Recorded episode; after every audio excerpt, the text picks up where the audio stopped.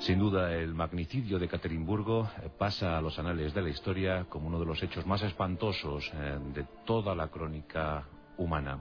Fue el fin de una dinastía, la Romanov, y la verdad es que aquel episodio cruento dejó eh, tantas brumas como incógnitas.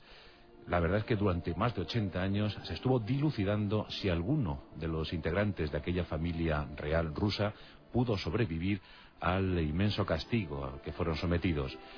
Hoy vamos a intentar aclarar algunos asuntos en estos pasajes de la historia sobre el asesinato, sobre el magnicidio de los Romanov.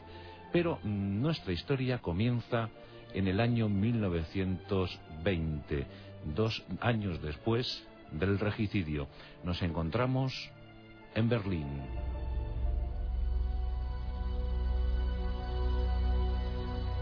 ...17 de febrero de 1920... Alemania está desolada tras el fin de la Primera Guerra Mundial. Han pasado apenas 13 eh, meses desde el fin del conflicto y los alemanes intentan mirar al futuro. Berlín, como tantas ciudades germanas, se debate en una tremenda tragedia humana y económica.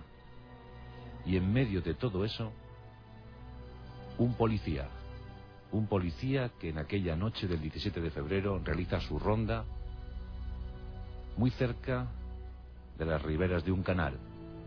Un canal que transporta no solo agua, sino un cuerpo. Una noche fría de 1920. El policía atónito contempla como una joven intenta zafarse del abrazo de las aguas.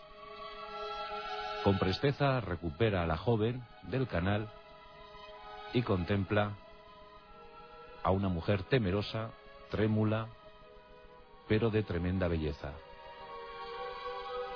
La joven en principio eh, parece muda, no, no realiza ninguna, ningún intento por eh, contar quién es,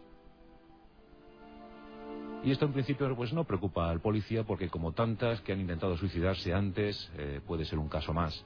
Y la lleva a un hospital de Berlín.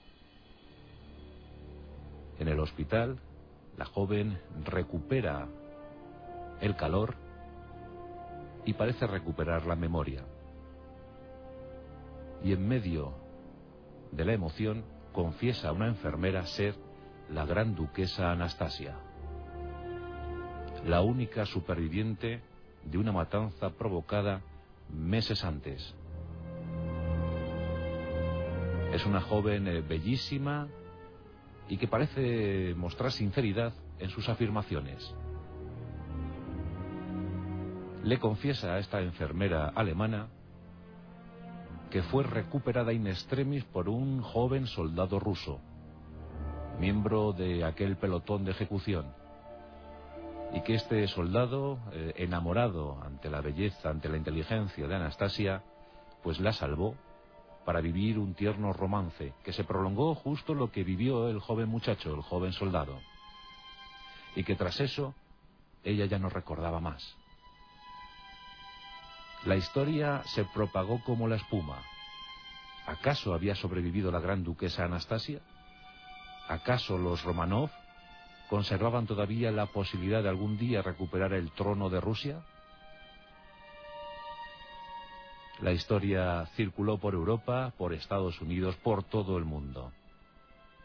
En realidad era una inmigrante americana llamada Anne Anderson, de un parecido extraordinario con la original duquesa rusa.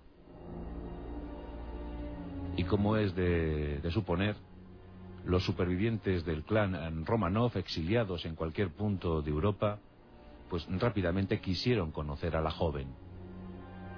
Entre esos supervivientes se encontraba la propia hermana del zar Nicolás II, eh, Olga, Olga Romanov, y también eh, la hermana de la zarina Alessandra, Irene de Prusia. Ambas eh, familiares interrogaron a la joven, pero titubearon ante el testimonio mostrado por Anne Anderson, supuesta gran duquesa Anastasia. Esto acontecía en 1923, y la verdad es que no fue la única que afirmó ser Anastasia.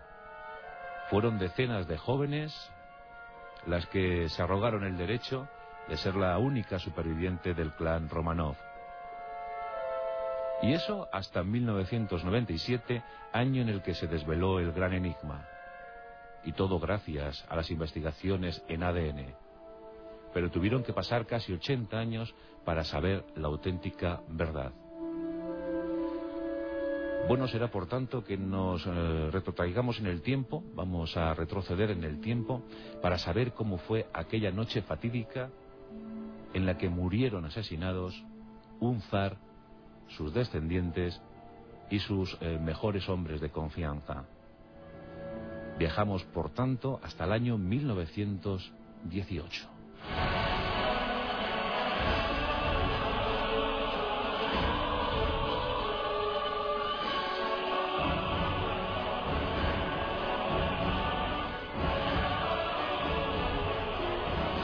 La historia del último zar de todas las Rusias, es la historia de Nicolás II. Un hombre perseguido por la desgracia, vituperado, vilipendiado, denostado por su pueblo. Tras el desastre de la Primera Guerra Mundial, conflicto bélico en el que habían fallecido millones de rusos, y el estallido de la Revolución de Octubre, la Revolución bolchevique, la situación para la Rusia imperial estaba muy comprometida.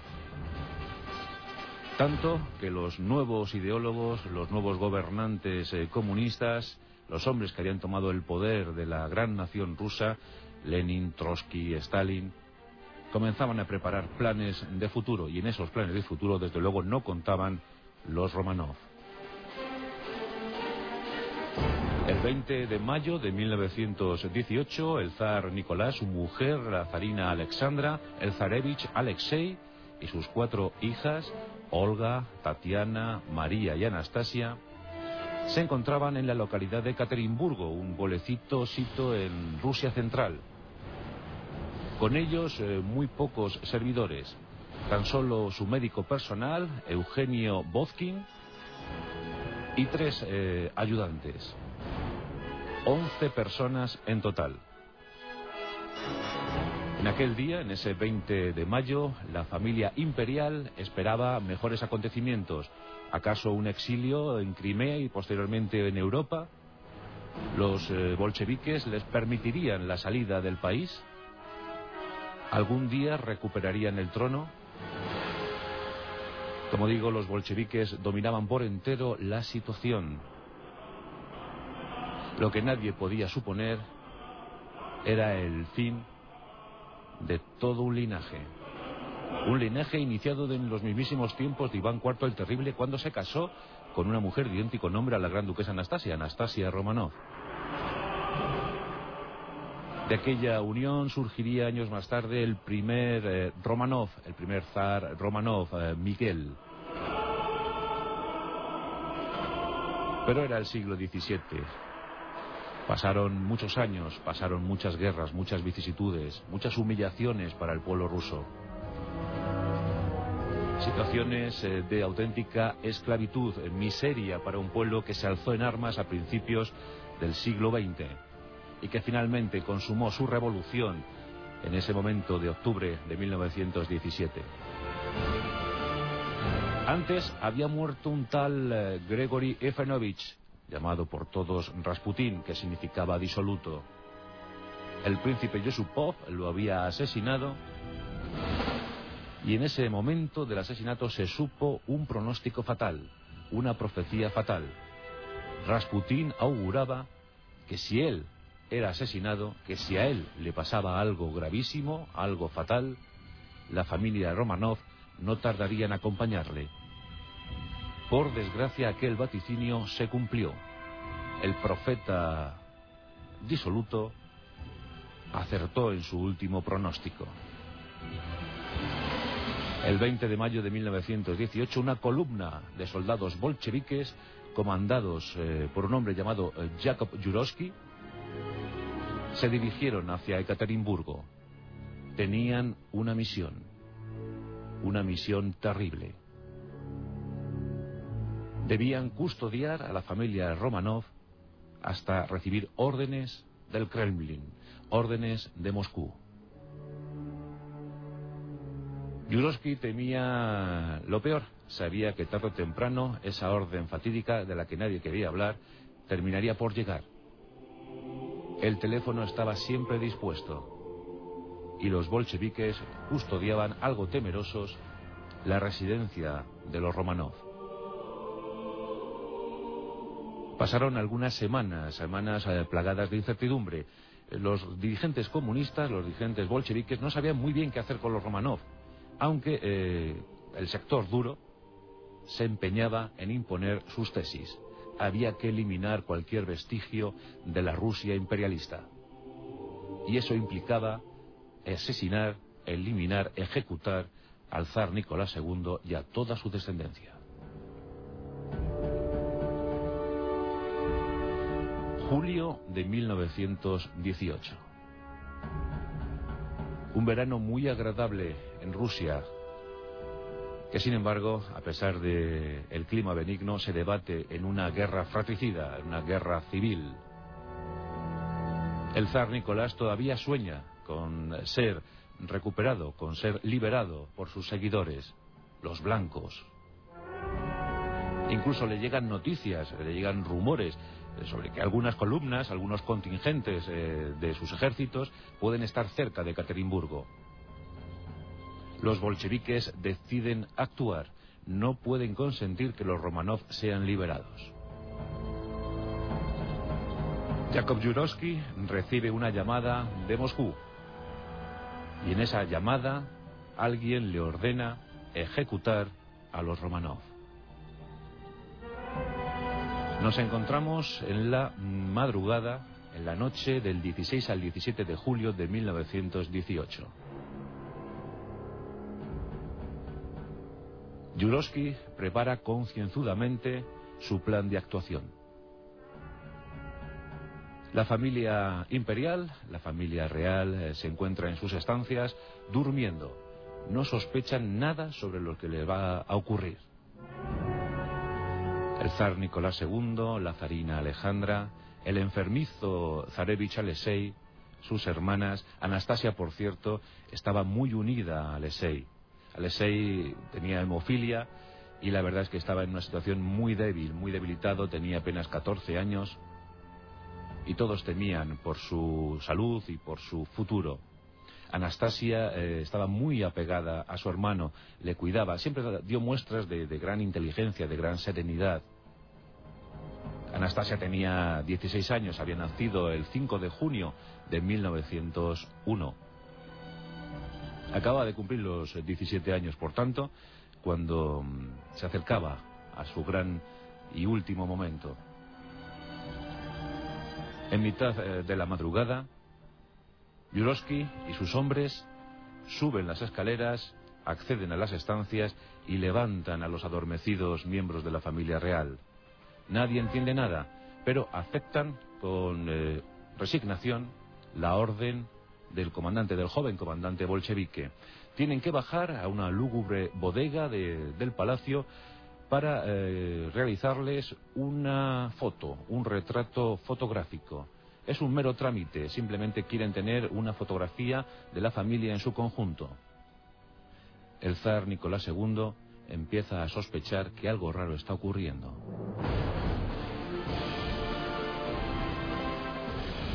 Con prisa son eh, incorporados de sus camas, eh, la zarina protesta, se queja, las eh, chicas, las niñas están también algo aturdidas y el eh, pobre Zarevich, eh, debilitado por la enfermedad, ni siquiera tiene fuerzas para bajar las escaleras.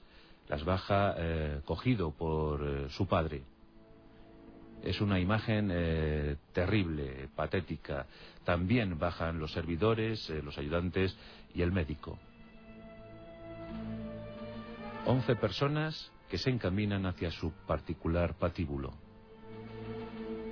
Yurovsky joven y nervioso, les eh, anima a que aceleren el paso, que solo será el trámite de la fotografía y que después podrán volver a, dormir en sus habitaciones. La familia se interna en esa bodega, un sitio eh, húmedo, inhóspito, y sin ninguna silla, sin ningún adorno. Eh, la zarina vuelve a protestar y vuelve a pedir que por lo menos les den un par de sillas para, para sentar a su hijo, al zarevich, ya que no tiene fuerzas para permanecer en pie. Los bolcheviques acceden e introducen dos sillas en la estancia. En una de las sillas se sienta la zarina. En otra silla acomodan al pequeño Alexei. Tras ellos se sitúan eh, el resto de los integrantes de la familia real, el zar, las hijas y el médico, los tres sirvientes. Impacientes esperan que aparezca el fotógrafo, pero el fotógrafo no aparece. Alexei está tremendamente debilitado y le dice a su padre que cuándo acabará aquello, que cuándo podrá regresar a la cama, que se encuentra agotado. El padre, nervioso, coloca su mano en la cabeza del pequeño, temiéndose ya lo peor, lo inevitable. Son minutos angustiosos. La familia no sabe muy bien qué va a pasar, qué va a ocurrir. Y tras esos minutos, eh, da la orden. En la sala irrumpen eh, los bolcheviques, un pelotón eh, de ellos, y con pistolas apuntan hacia los Romanov e inician la refriega. La situación, como os podéis figurar, es dantesca, porque eh, se da una terrible circunstancia, y es que los Romanov habían acumulado eh, joyas y dinero en previsión de su exilio y la zarina Alexandra había animado a sus hijas a coser eh, todas sus joyas en la ropa íntima, en sus ropajes interiores. Las hijas lo habían hecho y esas joyas sirvieron, sirvieron como escudo protector ante los primeros impactos. Por tanto, después de esos primeros impactos habían muerto eh, los varones, pero las mujeres, las eh, jóvenes y la zarina no habían eh, fallecido. Estaban mal heridas, pero no habían fallecido. Con lo que Yurovsky dio la orden de rematarlas, y eso fue bayonetazo. Fue algo tremendo. se sabe, por los estudios posteriores, que el padre había intentado tapar los ojos de, su hijo para evitarle ver la situación final de su vida todos eh, murieron. Jurovsky ahora tenía que deshacerse de los cadáveres. Tenía 11 cuerpos en aquella sala y tenía que sacarlos de allí y sobre todo ocultarlos para la historia. La idea inicial era eh, situarles en un camión y en ese camión transportarles hasta el pozo de una mina cercana para dejarles allí sepultados. También se habían hecho con una buena cantidad de ácido sulfúrico para deformar eh, los cuerpos, los cadáveres. Ocurre que el camión estaba averiado. No se podía mover, no podía circular, con lo que tuvieron que optar por una fosa común cerca del lugar del magnicidio, cerca del lugar de la ejecución, y allí depositar eh, los cadáveres. Les rociaron con ácido sulfúrico, les sepultaron en, en esa cavidad, en esa fosa, y Jurovsky ordenó camuflar el sitio a fin de que se olvidara, se olvidara para la historia, que nadie pudiera descubrir jamás aquel crimen que habían cometido. Nadie volvió a preguntar sobre los Romanov. Todos sabían que lo peor había ocurrido, pero nadie pudo, mm, dada la posición eh, política, dadas las circunstancias del país, nadie quiso buscar los cuerpos, los restos de, aquel crimen horrendo.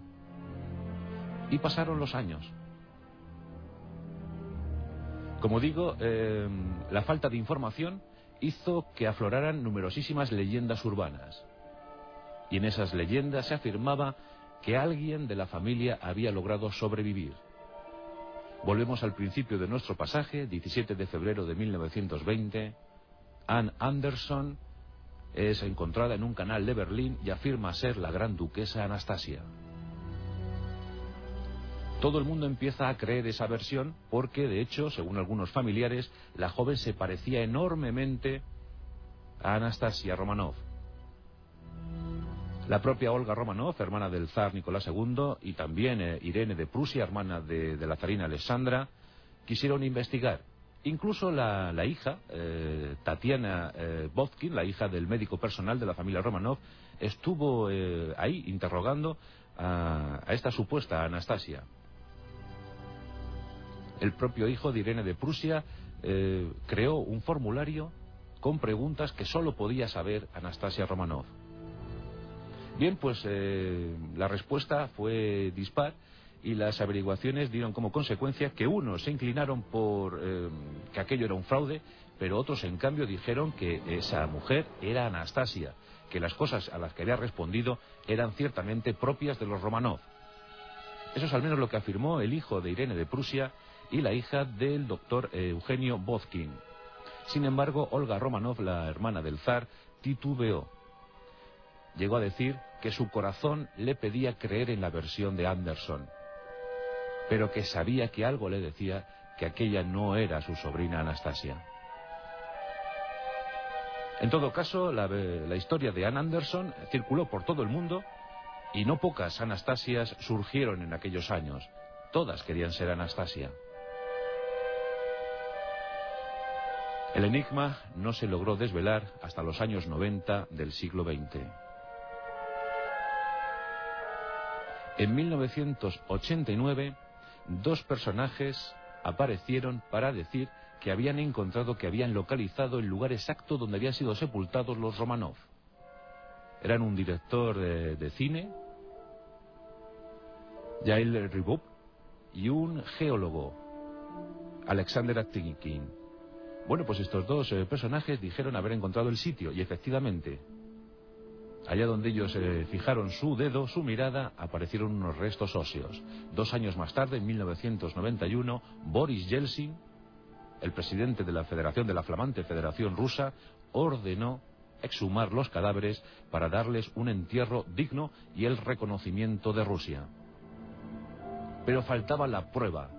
En ese tiempo, ya por fin, las averiguaciones, las investigaciones en ADN daban resultado y un eh, científico, un prestigioso científico muy avezado en las cuestiones del ADN, llamado Pavel Ivanov, quiso comprobar la verdad de aquella historia.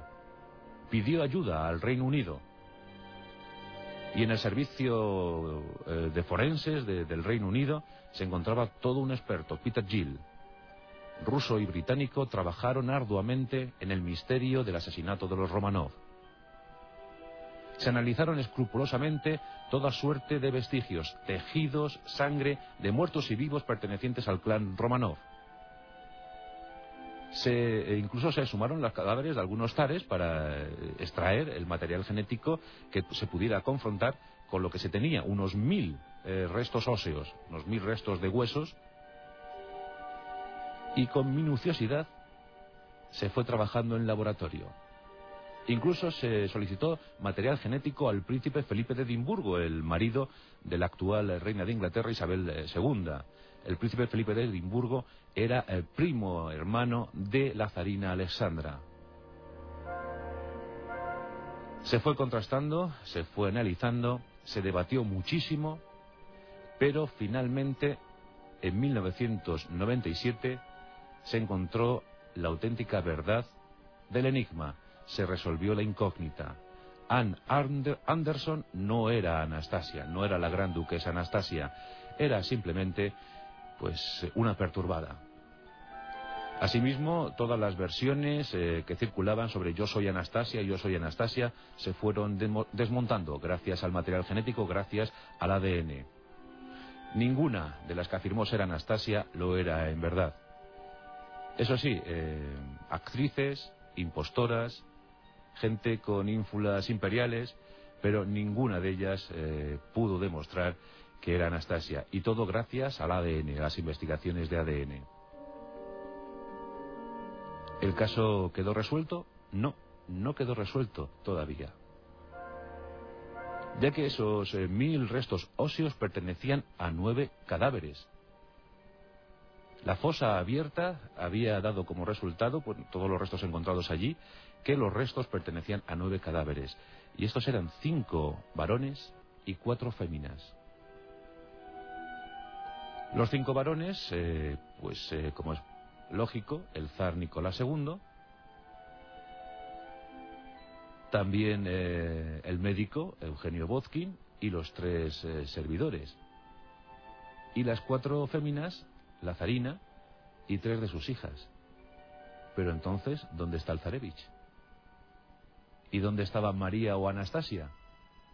Y aquí volvemos a la versión que dejó escrita Jacob Jurovsky, el ejecutor, el que dirigió la columna bolchevique que acabó con los Romanov. Él dijo en sus eh, memorias, en algún escrito, que si bien habían sepultado a unos cadáveres en una fosa, habían incinerado a dos para, dejar, dejarlos en una fosa contigua. Y esto en principio pues no fue, no, se le dio crédito, a esta versión no se le dio crédito. Pero tras estas averiguaciones de ADN, donde solo se encontraban nueve cadáveres, pues eh, alguien retomó los textos dejados por Jurovsky y se retomaron las excavaciones. Y en efecto, se encontró una pequeña fosa con cenizas humanas. Según Jurovsky, en esa fosa se habían incinerado los cadáveres del zarevich Alexei y luego no tenía muy claro si había sido María o Anastasia la que había acompañado a su hermano en ese trance final. Finalmente eh, se impuso una tesis científica rusa eh, que valoraba, que estimaba que algunos restos óseos encontrados en la fosa común podían ser pertenecientes a un décimo cadáver y aquí se habló de Anastasia, se identificaron estos restos con Anastasia. Por tanto, ahí quedó resuelto el, problema. Es un, asunto que gracias a las, a las modernas investigaciones, gracias a la tecnología, se pudo eh, dilucidar 80 años después de su inicio. En 1998, los Romanov fueron enterrados con todos los honores en San Petersburgo, la antigua capital imperial. Por fin, eh, miles, cientos de miles de rusos rindieron homenaje a su familia imperial, a su familia real maltratada por muchos, eh, criticada justamente por, por otros, pero que en todo caso no merecían aquel final abrupto, aquel final injusto y terrible al que fueron sometidos. Por tanto, el misterio de Anastasia quedó desvelado gracias a las modernas técnicas en la investigación sobre el ADN humano. Por desgracia, Anastasia no sobrevivió ya hubiesen querido mucho, es verdad, la bella, dicen la más bella e inteligente hija del zar Nicolás II y de la zarina Alexandra. No pudo ser aquella historia de Anne Anderson. Pero eh, si la ciencia está para algo, es para eso, precisamente, para dar luz a los mayores misterios de la humanidad.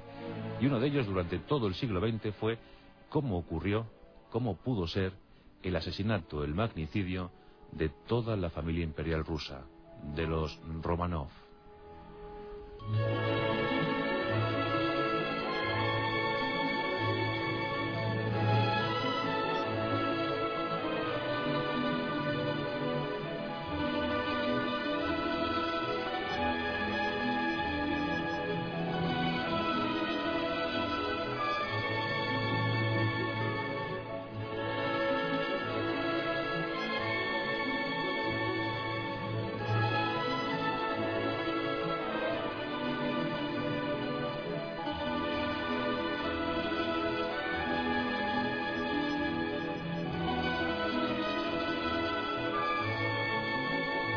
La Rosa de los Vientos, con Juan Antonio Cebrián, en Onda Cero.